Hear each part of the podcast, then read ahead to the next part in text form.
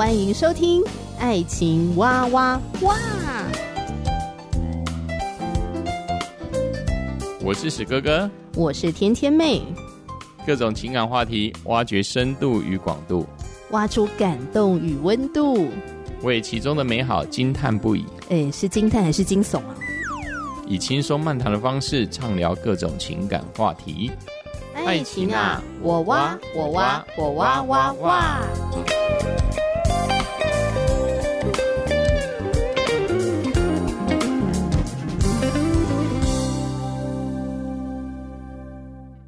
欢迎收听《爱情哇哇哇》，我是你的好朋友天天妹。呃，今天过得好吗？心情怎么样？如果用一到十分，你会给自己几分呢？我现在的状态大概是七分吧。虽然也有一些烦心事，但是呢，还不至于让我压力大到失眠。所以觉得，哎，今天还过得去。哦，然后做节目的时候，通常心情都蛮愉快的，因为做节目的时候可以分享哎自己哎听到的啊，哈自己的一些感受啊，或者是想法，在分享的过程中就是一个非常好的抒发了。那当然，如果听众朋友也愿意回应给我多一点交流，我也是非常的开心，非常的期待。好，那今天我们要继续来分享这本书，我心动了。然后呢，单身、交往、订婚、结婚的蒙福原则，回顾一下我们上次聊到哪里？谈恋爱为什么要交往？这个问题听起来很废，可是呢，值得我们去探讨的。交往不是该滞留其中的状态，而是人生的过程。交往应该是一套带领我们走向特定目标的行为。让我们从中辨别是否该跟某个对象结婚。交往的存在就是为了要评估，所以我们谈恋爱的时候需要有一个评估的过程，呃，评估自己和对方到底合不合适继续的走下去，以及评估，诶，自己是不是真的享受和对方在一起呢？呃，也许，呃，我们是可以走下去的，没有错。你们的婚姻大概也可以步入正轨，可是你发现，嗯，好像聊得不太起来，跟他相处好像一点都不有趣，你并没有很享受，呃，跟他相处，甚至你觉得好像没什么来电，怎么一切都这么的平淡呢？那这时候就要列入在你的评估里面了，他可能就不太合适，呃，跟你在一起，即便他是个好人，可是你们互动过程中没有半点火花，那其实也不太合适。还有呢，我们也提到了在，呃面对恋爱交往的时候呢，要小心的一种心态，就是消费者心态。因为消费者心态啊，会容易产生四个问题。第一个就是不切实际，第二个呢会言行不符，就是自以为想要的，往往根本不是自己实际选择的。那第三个容易只看表面。第四个呢，会剥夺人性。那什么叫剥夺人性？因为啊，这个消费者心态很容易会把这个对象啊当做是一个商品，而不是一个完整的个体，不是一个值得尊重、欣赏、有优点也有缺点的个体。那我们就很难。真正的去爱他，以基督徒的交往观念来说，我们是学习爱人与被爱。那在这个过程里面，以恩典相待，以慈爱相待，要善用自己的生命，为了上帝的荣耀来造就他人，而不是利用对方来成就自己所想要的。那这两者就是天差地别，所以我们要小心这个消费者心态，会让我们没有办法建立亲密关系，而且会呃错失很多呃。很好的机会，呃，跟很多值得恋爱、值得进入婚姻的人擦身而过。所以，我们要追求的不是一连串的条件或者什么标准，而是属灵的品格和彼此志趣相投。那我们今天呢，就要来探讨啊，有三个塑造属灵品格的要素，好，非常重要的要素。好，第一个要素呢是委身于生命之主。委身，嗯，这真的超级重要的，而且在教会里面，我们一定非常常听到吧，不陌生，对吧？我们要委身于主，而且不管你是单身还是已婚，现在有没有恋爱的对象，那什么叫做委身于主呢？委身啊，讲得更白话一点呢、啊，就是你要紧紧的依偎着生命中最重要的事物，紧紧依偎着哦。委身之处就是你们的心之所向。如果你们委身的地方不一样，那你们的方向就不会一样。好，就是这么的简单。那要怎么评估一个人？呃，要怎么样知道他对主委不委身呢？首先呢，你要了解他对上帝的看法。你认为谁运行整个宇宙万物呢？你认为是谁塑造了你的价值观？而你的价值观会影响你的目标，你的目标决定了你一生的方向。就是这样的，一个人对世界创造主的认知，会让他认定哪些事情是重要的，而且会左右他所做的一切。你的委身之处，就是你的心之所向。你一生的使命，影响了你每天做的上百个决定。嗯、呃，如果你会希望跟你一起奔跑天路的、啊人生路的这个人，跟你在最重大的人生议题上想法一致，那么你最好确保你们委身之处是一样的。你要想象啊，你跟某一个人手啊靠在一起，如果他想要去洛杉矶，可是你却想要去佛罗里达州，那问题就来啦。你们根本就不顺路，对吧？而且呢，一定会拉拉扯扯的，到最后要怎么收尾啊？也许其中有一个人，因为他非常的强壮，所以他就可以拽着另外一个人跟我一起走。但你们的行动起来可能不会太快，也不会乐在其中，因为不管你是拽着走的，或者是你是被那个拎着走的人，你都不会觉得有趣，也不会觉得浪漫，还会觉得好累哦。也或许呢，你们都很刚烈，没关系，我们就各走各的，一个人往东，一个人往西，那最后两个人都很挫败，生气又受伤。虽然看起来呢，各走各的，继续的往前走，但是就某方面来说啊，对这个感情一点帮助都没有。某方面来说，停滞了。这就是为什么保罗告诉耶稣的门徒：“你们和不信的远不相配，不要同负一轭。”这是在哥林多后书六章十四节的上半段的经文。这个同父一轭啊，保罗其实引用了圣经的生命记二十二章十节，这一节跟农耕有关的经文。轭这个工具，这条木头啊，它就是横跨在两个家畜的脖子啊，比如说两条牛，让他们可以肩并肩的拉车或者是拉犁。这一段生命记的经文里面，摩西是告诫百姓不要将不同种的动物牵在一起。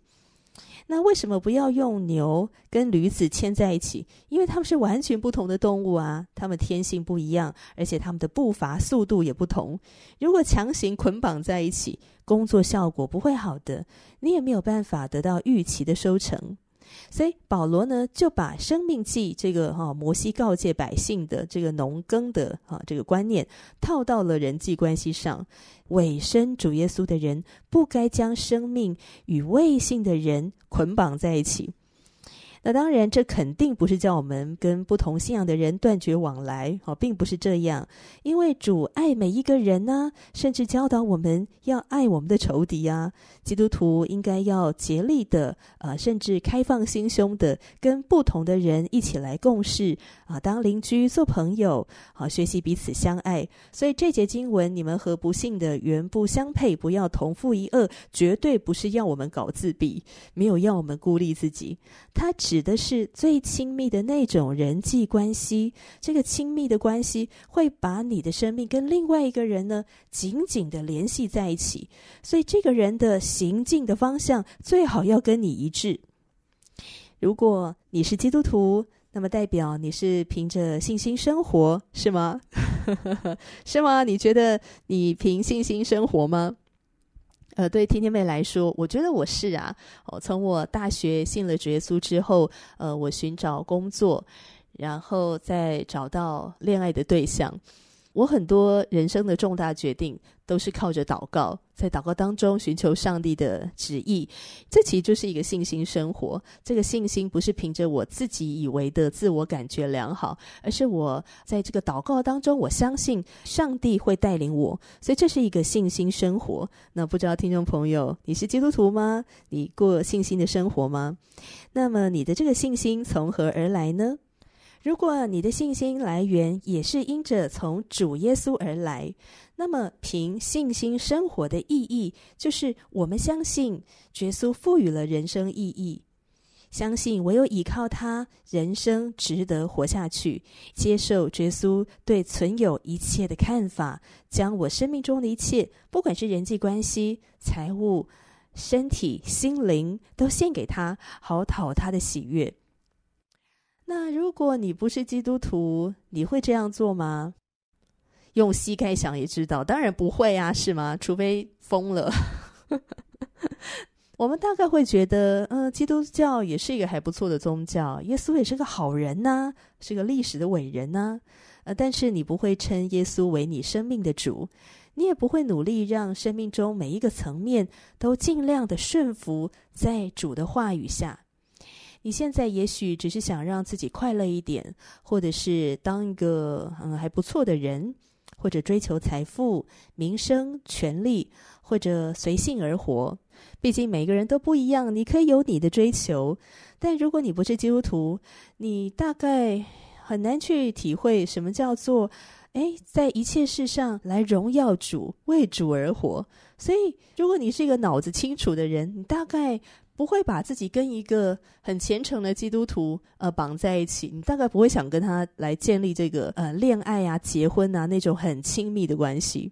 那当然，有人跟我讲说，不会啊，我不是基督徒，我的另外一半是基督徒，可是我们之间完全没有任何冲突。诶，我说是哦，怎么说呢？啊，他跟我讲，因为我另一半完全不会要求我也要来信耶稣，也要来教会聚会，而且他也不会跟我谈论任何信仰的事情，而且我看他也很少在祷告。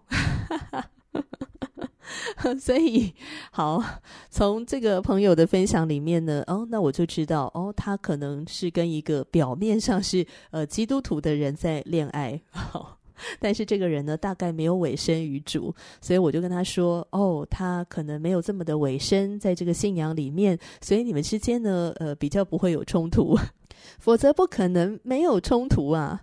如果一个人委身在基督里面，他过着信心的生活，而他非常的享受与上帝同在，渴望在他的生活中，啊、透过他生活里的这些人事物来荣耀主，他怎么可能不跟你谈到他这么爱的上帝呢？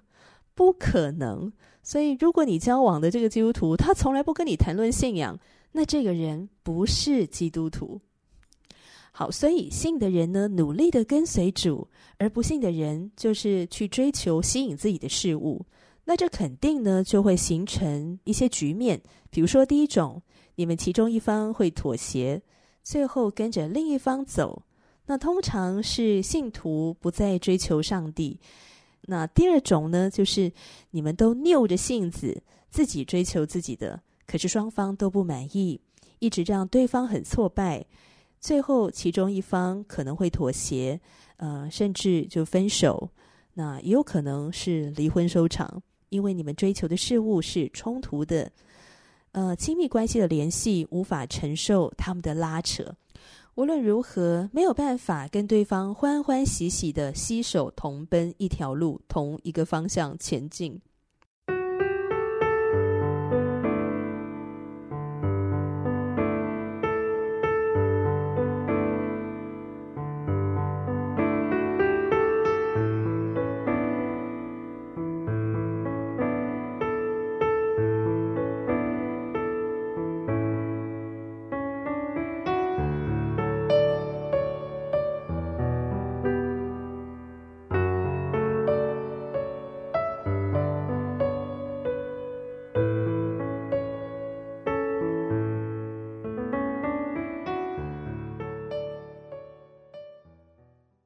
上帝到底会不会为我们预备爱我的男人或女人呢？有些人很担心这个事情。班恩以前也担心过，呃，但是他担心的是，他怕有一些人呐、等不了会降低标准，只因为对方长相不错，又是个好人，只因为跟对方在一起让自己感觉有价值，就去交往了，然后就开始用不太讨上帝喜悦的方式过生活。最终当然不会喜乐，这是班恩所担心的，这也是天天妹所担心的。我看过有一些人因为对方的长相和魅力跟他们结婚，热恋期退烧以后，发现自己跟几乎没有什么共通点的家伙绑在了一块儿，那时才开始感到难过。这实在是见怪不怪。我们当然希望你可以得到更好的，所以谈恋爱、结婚千万不能将就。有些人可能会说：“好吧，虽然我感兴趣的那个人严格来说不是基督徒，但是他也相信上帝呀，他也愿意跟我一起来教会呀，这样不是已经很棒了吗？”必须说，婚姻中有些差异是很棒。比如说，他喜欢爬山，你喜欢骑脚踏车，诶，这很棒。可是要决定人生大事的时候，我们就必须问对方：那我们共事的底线在哪？面临人生最重要的问题时，你会希望两个人尽可能想法一致，不要差太多，因为这样呢，在彼此协调的时候啊，哈，各退一步的时候，伤害可以减少。有一个人说，跟某一个无法和你谈论重大生命议题的对象，躺在特大的双人床上，那种孤单啊，是更胜于单身时候的孤单。嗯，这是千真万确，也是很多过来人的经验，以为谈恋爱、结婚能够释放心中的孤单感，结果发现呢，更孤单。那为什么会更孤单呢？就是你们两个的价值观啊，天差地远，没有办法有共识。在圣经的提摩太后书二章二十二节，你要逃避少年的私欲，同那倾心祷告主的人追求公义、信德、仁爱、和平。如果你是这样的人，你就会想要一个和你一起为上帝发热心的对象，和他一起共同的来追求主，委身于主。好，第二个能够塑造灵命品格的要素就是认真以待，而不是表面功夫。也就是说，我们想要的啊，不是只是相信上帝的对象，而是一个追求上帝的对象。任何人都可以说自己爱耶稣啊，他动动嘴皮子就行了。有一个男生在第一次约会的时候被性侵了，但是对方的房间的柜子上放了一本圣经，桌子上呢还有一个立牌，就是“爱是恒久忍耐，又有恩慈”。好，圣经的经文。单说他读大学的时候，有些风流的男孩子在搭讪近前的基督徒姐妹时，他们在说话。会穿插很多的信仰用词，所以他说：“注意了，你不会想要跟只在跟上帝闹着玩的对象交往的。”有一句玩笑话说：“就算你在一坨屎上绑了一个蝴蝶结，它还是一坨屎。”对方有没有稳定去教会？他会不会在他的社群媒体上张贴呃一些贴文谈到上帝？他身上有没有圣经经文的刺青？其实这些都不重要。你得花一点时间来观察他们的生命，努力的去了解他们是如何做出重要的决定。你要了解这个交往的对象，他是否顺服主的心意呢？他们也许并不完美，但是他们愿意主动来寻求上帝。你要观察这个人会不会很难忍受自己生命中的一些罪恶呢？他们是否会想要更有爱心？想要更会思考、更真诚、更勇敢、更有信心，这种动力是由心发出的，是主的圣灵在他们的心里所动的善功。为什么我们要找这样的对象呢？原因有很多啊，但重要的是有两点。第一点是，你会因着他们的智慧来得到益处。跟有智慧的人结婚，你就能好好的定位人生旅途。敬畏耶和华是智慧的开端。智慧就是明白世界运作的方式，并有办法好好在其中办事。这样的智慧从何而来？源头就是敬畏主。人如果相信是上帝创造了这世界，同时会相信上帝告诉我们的处世之道是最好的。这就是为什么敬畏耶和华是智慧的开端。没有人比造物主更认识万物了。当我们听从上帝的话，按照他的方式，在他所创造的这个世界来过生活的时候，这正是我们在讨上帝喜悦。在圣经的诗篇第一篇第三节说：“像一棵树栽在溪水旁，按时候结果子，叶子也不枯干，凡他所做的尽都顺利。”难道我们不想嫁娶一个就算面临人生挑战，也是做什么都顺利的人吗？所以要找一个敬畏主、委身于主的对象。当他把信心的锚抛在主的身上，那个锚哦，就是那个船呢，要靠港的时候啊，因为船在海上嘛，飘来飘去的，不可以随着这个浪飘走啊，就要有一个锚丢到海水里面哦，深深的往下扎根，让这个船不会飘走。把信心的锚抛在主的身上，可以避免自己被焦虑的这个海水给冲走。那当我们在一些重要的事情上面要做决策的时候，诶，对方也可以给我们很棒的意见，甚至温柔的激励我们。你会希望你的结婚对象心中有一口深井，而这里面的这个井水是远远超乎他所能够供给的。那么，代表这个井水呢，它是需要与有这个源源不断可以提供水源的上帝要连接在一起的。所以，从上帝所来的爱、喜乐和平安会在他的生命里面。好，除了因着他们的智慧，你的生命会得着益处。第二个呢，是你会因着他们的正直而得到平安。如果有一天你无法再提供给结婚对象所需要的一切，你是否希望对方，呃，仍然有坚贞的爱和道德感？这样你们即使在最软弱的境况中，婚姻仍然可以坚定不动摇。有一个女人结婚之后不久，她的丈夫就跟着军队去越南打仗，而她的身体跟她的脸呢，都在无情的战火当中，呃，严重的烧伤。不只有她，很多的军人都遭到了这个苦难，所以她躺在加护病房的时候呢，隔壁床也是一样，呃，烧烫伤的患者。不过那个患者的妻子啊，去探望他，但这个妻子呢，把结婚戒指啊放在床上，说：“我不能让别人看到我跟你在一起，光看到你就让人浑身不自在。”然后这个妻子就头也不回的走了。走了是什么意思呢？也就是放任这个病患在床上等死。这个男人看到这个情况呢，就很害怕。他的妻子看到他严重变形的脸、被烧伤的身体，也会是这样的反应。他很担心他的太太不再爱他，很担心他的婚姻就此结束。当他的妻子来到医院探望时，他的妻子叫布兰达。这个布兰达就笔直的走向她的丈夫，走进床边的时候呢，就亲了丈夫的脸，然后说：“欢迎回家。”哇，天哪，太感动了吧！我们会不会想要这样的妻子或丈夫呢？他们对我们的忠心不会随着环境的风吹草动而摆荡。还有，如果想要生小孩，也决定要生了。女生生产后得忍受好几周或是好几个月的无性生活，这对大部分的丈夫来说啊是漫漫长冬。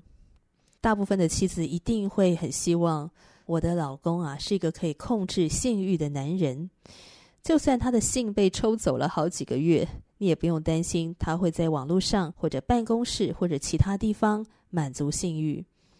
你会想要一个此时能够因着对上帝忠诚而积极对抗性欲试探的男人或女人。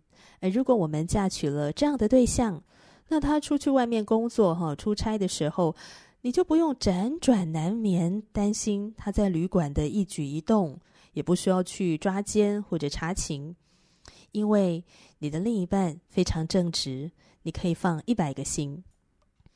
聊到这里，那我们是要在跟某一个人第一次约会的时候就努力的挖出这些点吗？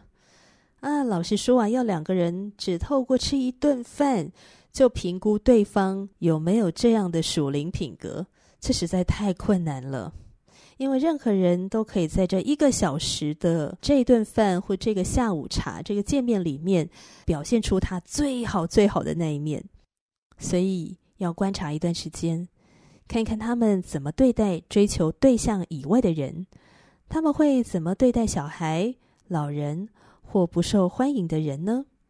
很多人可以表现出很迷人的第一印象，可是不知道他私底下究竟是什么模样。有些人一看就有问题，光是相处个五分钟啊，就原形毕露。但是有一些人呢，是需要观察好一阵子，他真实的个性才会慢慢的展现，而且是在一些小地方去观察他。时机成熟的时候，他们的行为不管是好的是坏的，诶，你会看见。好，第三个能够塑造属灵品格的要素是相近的追求步调。这个意思，作者不是说在教会里面有阶级，呵呵，因为我们都是凭着上帝的恩典成了上帝的孩子。可是，在上帝的家中，在教会里面，呃，所有的会友会在不同的时间点，以不同的速度来追求上帝。所以我们在跟别人约会的时候，必须要牢记这一点。这就像是在赛跑，呃，马拉松赛道上，也许有成千上万个人在跑，其中几千个人当天会跨越终点线，但有一些人是花三个小时完成比赛，有一些人则是花了将近好几倍的时间才可以完成。所以，如果你的配速是六分钟一英里，肯定不会想要降速，跟一英里要跑十二分钟的人作伴，除非你完全不在乎啊，你什么时候要跑到终点，而且这个可以一起跑的对象实在太迷人了，所以迷人到你愿意这个降速，然后陪着他跑。但是通常不太会想要降速，因为这不是你的速度嘛。那如果你的训练强度不够，你也不会想要紧紧跟着一个速度最快的那些跑者，因为好累呀，太累了，没办法负荷。所以这什么意思啊？你开始跟吸引你的对象相处的时候，需要评估这一点。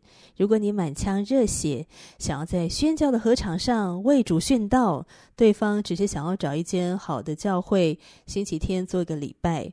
嗯，你们大概不会想要共奔接下来数十年的路，所以如果我们现在就得要呃有一点苦苦哀求，或者是想尽各种办法啊、能够带恋爱的对象去做礼拜，那想想看之后的生活会有多累，或者是如果我们想要恋爱的对象是把对主的委身当作是一种休闲嗜好。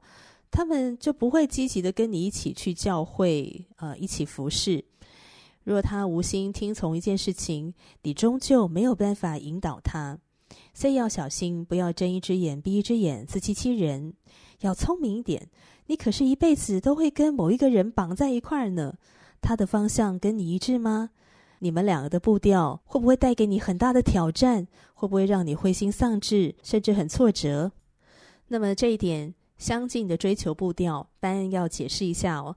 这不是代表说你跟另一半必须要用一样的方法来追求主，来表达对主的爱，因为你们两个是很不一样的人。这边的步调是指你们是否一样的火热，你们是不是一样的渴望？当然，这个很难衡量，所以他很需要一段时间来观察。因为如果一个人非常火热，但是另外一个人很平淡，那这个步调不一致呢，就会对日后的要建立亲密关系、要组建家庭，诶，它会带来蛮多的困难。好，今天呢，就是跟大家分享了我心动了，然后呢，这本书里面谈到了交往的时候，我们要找的这个对象呢，呃，他是不是有美好的属灵品格？那么有三个塑造属灵品格的要素，好，就是我们今天所分享。那么上次呢，还提到嘛。除了属灵品格很重要之外，跟你有没有志趣相投也很重要啊。那什么叫志趣相投呢？要怎么评估呢？在下一次我们分享这本书的时候呢，就会聊到这个部分了。期待你继续的收听《爱情哇哇哇》，下回见，拜拜。